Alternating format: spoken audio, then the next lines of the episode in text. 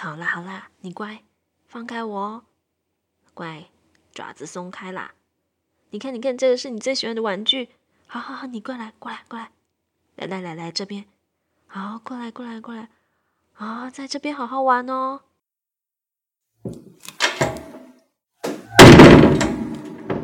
啊，好乖，你先在那边好好玩啊。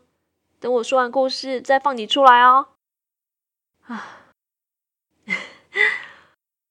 欢迎光临两年没开店的不眠书店，谢谢大家对阿娇的不离不弃。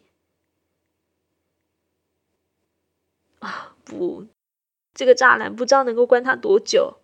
我们的时间有限，那么故事开始喽。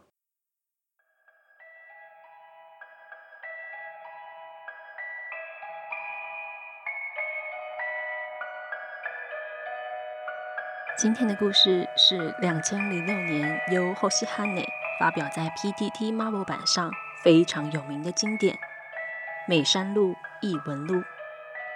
很可惜的是，作者的 PTT 账号已经删除，我没有办法取得授权。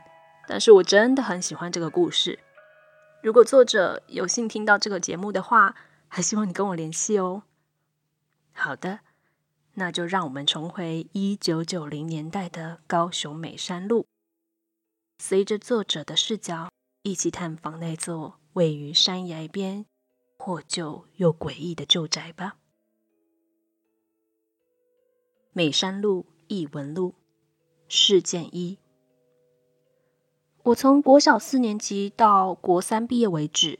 我们家从屏东搬到了高雄县鸟叉乡仁叉村的美山路，在那儿住了的几年间，发生了很多灵异的事情。如果大家喜欢，我再分几次讲给大家听。以下是我的真实经历：那是一个警察局后方巷子，接着上坡走，走到巷子底的一间旧宅，它就靠在半山边。我们还没搬进去前，我们跟阿姨他们一家一起住，就在那间山边旧宅旁。虽然都一样旧啦，我先介绍一下附近的环境。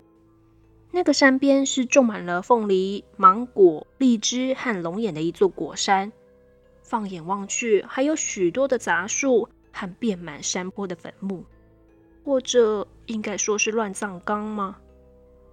房子西边的坟都没有人祭拜，东边的还有人拜。而那个巷子底，也就是我家和我阿姨家的对面，有一座宫庙，听说里面的济公很灵验哦。我就先从还跟阿姨他们一起住的时候开始讲起好了。那个时候，我们傍晚都会在山边捡一些废弃的木材、枯木，放在后院。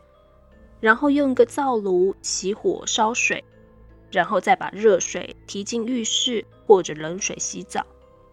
我身为我家的老二，添柴烧水都是我在做。后院跟那座山只隔了一面薄弱的墙。傍晚时分会有很漂亮的晚霞可以看，但是一到晚上就只能看见黑黑一片的树，能见度非常低。就在我们住进去没多久的一个晚上，我在添柴继续让火烧水的时候，我听见了猫的哭声。那时候刚升国小五年级的我，开始觉得有点害怕。我跟妈妈说：“妈，有猫在哭，哎，很像婴儿在哭，很可怕，我不敢留在后院烧柴啦。”想当然，这换来了妈妈和阿姨的冷嘲热讽。你都这么大了，你一个男孩子要有勇气一点啊！于是我只好绷紧着皮，进出后院添着木材，继续让火旺盛一点，直到我听见那只猫的叫声突然变成。养过猫的都知道，那是猫咪受到惊吓或是要攻击前所发出的声音。接着又变成凄厉的叫声，就像在跟狗打架时那样。再后来，声音就没了。那是某个星期五晚上。接着隔天早上，我跟其他邻居小朋友一起到后山灌蟋蟀，一起逛到了我阿姨家后院墙下的果树下。即使那个时候是下午，在茂密的果树下，阳光还是很难照射进来，呈现一种阴阴凉凉的感觉。那时，我看到了一只猫的尸体。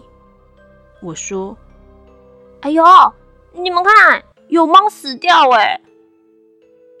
那只猫躺在一块隆起来的土地上，我们一群小孩就放任着宝特瓶插在蟋蟀洞口，继续灌水不理，全部围在那只猫的旁边看。我们几个就提议要帮忙把猫咪埋起来。我们想说，那就直接埋在这块隆起来的土地上好了。于是几个小男生就开始拿着树枝拨开枯叶，并且铲着土。两个小女生则蹲在旁边看。挖着挖着，我们挖到类似像水泥一样的硬块。我们将土拨开后，才发现原来那是一座坟。然后，然后我们一起听到了像是女孩子在哭的声音。所有的小朋友吓得拔腿就跑。有的被树枝割伤，有的跌倒。跑回家后，我就跟我妈妈说：“嗯，我当然是被轻轻的呼巴掌，说你小孩子不要乱说。”之后到晚上，我死都不愿意再接近后院烧柴，于是我妈就怒了，抓起我打了一顿。我才不甘愿的去添柴烧火，只是我总觉得。墙后面好像有一个小小的东西在看我。我透着微弱的火光一看，没看还好，看了马上哭到地上，用爬的逃走。那是一个破破烂烂的洋娃娃的头，对，就只有一颗头。它飞在墙上，看着我烧柴。我妈听见我哭喊，跑到后院问我怎么了。我吓到讲不出话来。只会一直哭。后来我们把事情跟长辈讲之后，他们请示对面的宫庙，起乩后，济公说那是一个小女孩的孤坟，因为死得早，以前的地主把她埋在那里，让她的父母好就近祭拜。但因为事过境迁，他们的后代搬走的搬走，独留下那个小女孩的坟墓。孤零零的在古树下。后来乩童就去超度，加上我妈是带法修行的优婆夷，也就是佛教中的佛门弟子，女众在家修的就叫做优婆夷。他送地藏经跟往生咒回向给那个小女孩，事件才算是平息了。后来那座坟好像被果园地主不知道用什么样子的方式请走了。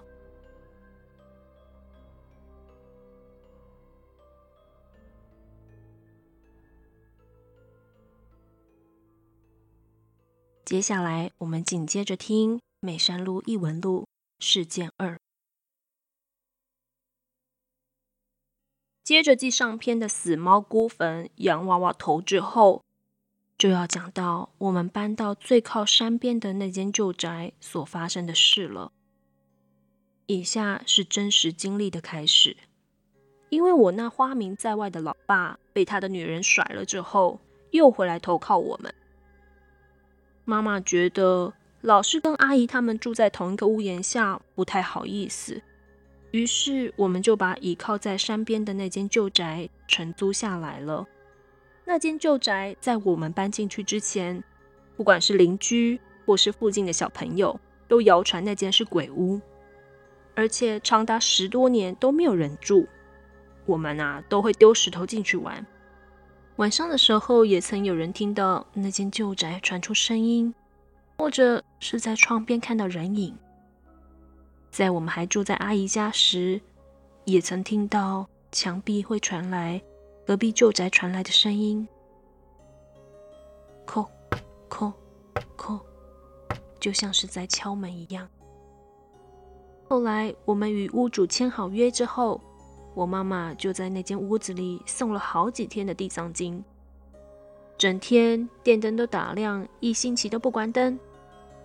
没诵经时会放录音机卡带的佛经，也会在瓦斯炉开火请灶君入厝。据说这都是为了让房子有点阳气，告知阿飘们我们要进来住了，就像是在说打扰了，不好意思。那样，同时我们也请了一尊地藏菩萨来家里坐镇。也因为破旧的窗户玻璃破裂不堪，我们全家还出动整理了好久。这大概跟我们丢石头有关吧？真的是害到自己，清了好久，墙壁也粉刷了好久。就这样，一星期之后，我们整家就搬进去了。那个时候，我大约已经在放暑假了吧。整栋透天旧宅有四层楼，我跟大哥住在二楼有阳台的房间，是上下铺的房间。我睡在上铺，而我妹跟我爸则住在三楼的主卧房。三楼还有一间小空房当做仓库使用，但是四楼就是不给我住。我常问我妈为什么四楼不给我当房间，她说四楼的湿气太重，不适合人住，而且掉漆掉得很严重。我知道我再凹下去只会讨一顿打。这边的四楼就先做一个伏笔，因为之后还有另外的事件，往后我再做交代。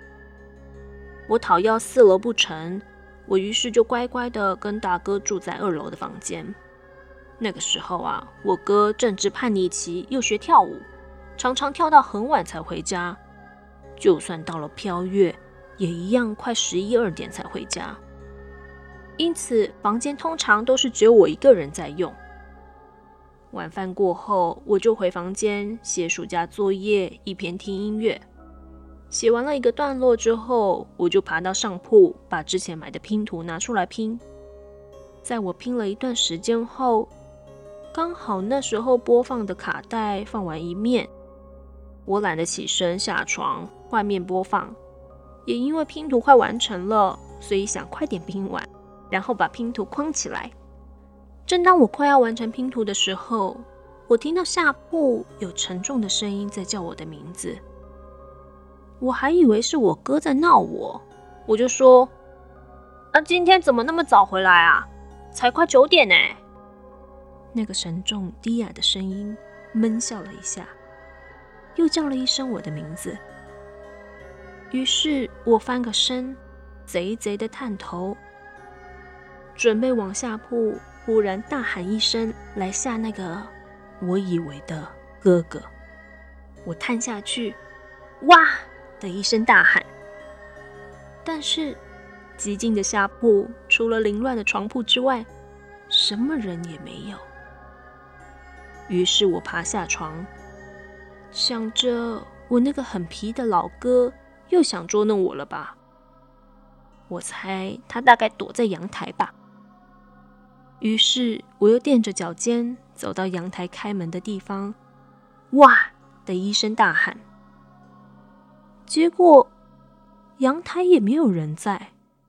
这个时候，那个沉重的声音又出现了。他又以低哑的声音叫着我的名字，于是我仔细听着声音的来源，好像在下铺的床底下。我心想：这臭小子原来躲到床底下去了，看我不好好报仇才怪。于是我又慢慢的走到下铺，准备来个大逆袭。我以非常快的速度趴下，然后用尽吃奶力气。哇的一声大喊，我我我却看到床底下最靠床边的角落有一颗头在看我，他撕裂着嘴巴笑着，他的脸很瘦，皮肤几乎就是贴着骨头，看起来。就像干尸一样，他又叫了一次我的名字，那个瞬间，我的鸡皮疙瘩爬满了全身的皮肤。我准备逃走时，爬起来还一不注意，头很重的往后撞了一下后脑。我马上大喊：“啊！”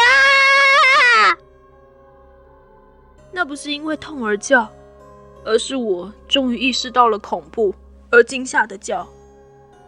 自从那之后，我就变得有床底下恐惧症，不太敢看床底下了。我马上冲到都在一楼厨房吃点心、看电视的爸妈还有妹妹面前。我在冲下去的时候还拐到脚，用滚的滚下去，超痛，脚跟手都淤血了。头还肿了一大包，我的家人都跑过来看看我是怎么样。妈妈帮我处理了一下伤口之后，我红着眼眶诉说了事情的始末。家人们都安慰着我说，应该是我听错了，然后带着我去看下铺的床底下。结果一看，当然是什么都没有。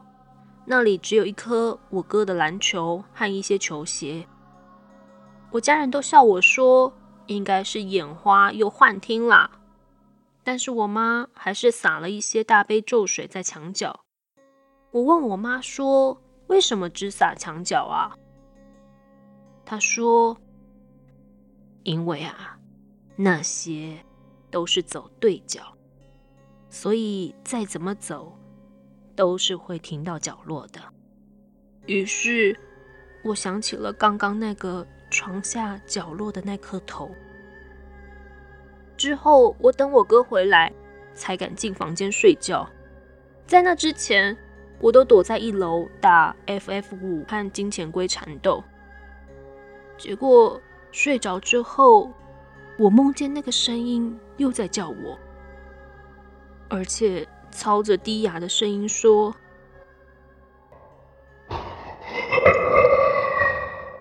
你受伤了吗？头好像有一点血，给我吃一点吧，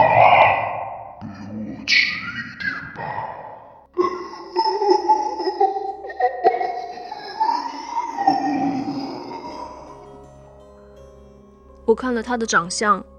就像是被晒干的人干，然后往我靠近，我吓到持往生咒，因为我不会任何可能具攻击性的咒语，像是楞严咒之类的，然后回向给他，可是他却一直想要靠近我，然后我看见他想靠近，却又被一股力量拉远，然后，然后我就吓醒了。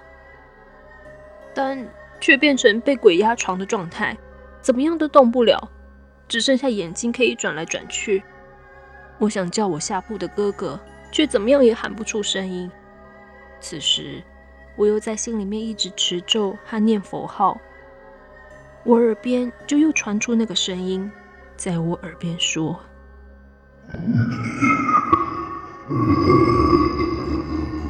你不给我吃。”那我就找你哥哥。然后声音就消失了，我可以动了。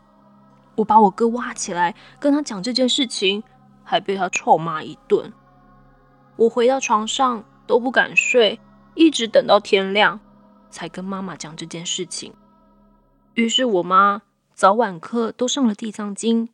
她平常啊是只上早晚课，除非初一十五才会上地藏经。因为听我妈说，上地藏经会引来很多阿飘，所以看能不能把功德回向给他们。我们也开始进行辨识的仪式，就是佛教或是密宗把食物变成可以让恶鬼吃下的一种仪式。不然没辨识的话，恶鬼只要碰到食物送入口中，就会变成热炭。我们开始观想鲜奶像大海一样多。米饭像山一样高，等等之类的，好让他们不要骚扰我们家人。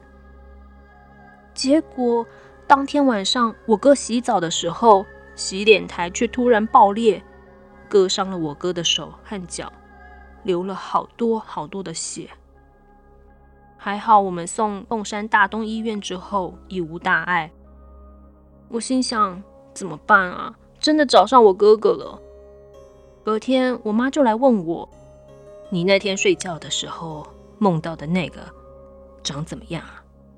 我跟妈妈讲了个大概，然后我妈就被吓到了，因为我妈也梦到了一样长相的人，就像晒干的人一样，皮肤贴着骨头，然后很瘦很瘦，整个血管都爆出来了，然后他就没有再问下去了，只跟我们小朋友交代，万一要是受伤。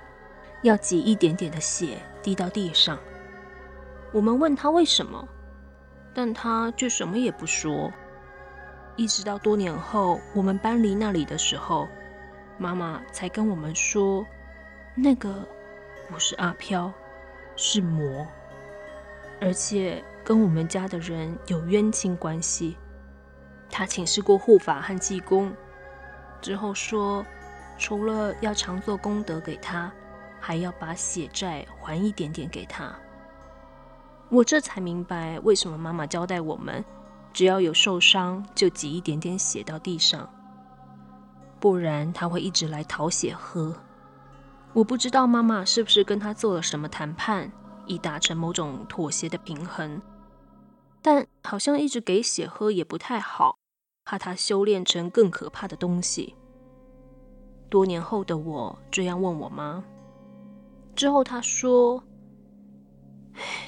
对，不然我们家会有人丧命的，而且欠人家的，就是应该要还。但是那个似乎野心越来越大，他不想只吃那么一点点。这只魔还影响我们家血光之灾很多次。如果大家想看的话，我再慢慢贴上来。”由于跟时间前后有些关系，我不会一直写关于这只魔的事情，因为还有其他的怪事。我会以时间前后遇到的事情来慢慢推给大家。以上就是美山路系列的第一章与第二章内容，而这仅仅只是开端而已。究竟这只魔会如何纠缠作者一家？记得下周同一时间收听不眠书店哦。你问阿娇这两年去哪里啦？还记得今天故事开头的小怪兽吗？我被那只小怪兽拖进了异世界里了。我要忙着帮小怪兽洗澡、喂它吃饭、喝水、擦屁股，差点就爬不出来了呢。还好有你们的呼唤。我才能够从异世界里面爬回来，重新打开书店的大门。不过，重新开门的书店好像需要采购一点新书哦，故事好像不太够呢，尤其是那种让人恐怖到背后冷汗直流、头皮发麻的那种故事。现在，不眠书店要招募新的故事喽，快点把你的故事寄到不眠书店吧。让阿娇鉴定一下你是否有资格收录进来哦。详细的投稿资讯，请见资讯栏，或者是不眠书店的 Instagram。我等你们哦，拜拜。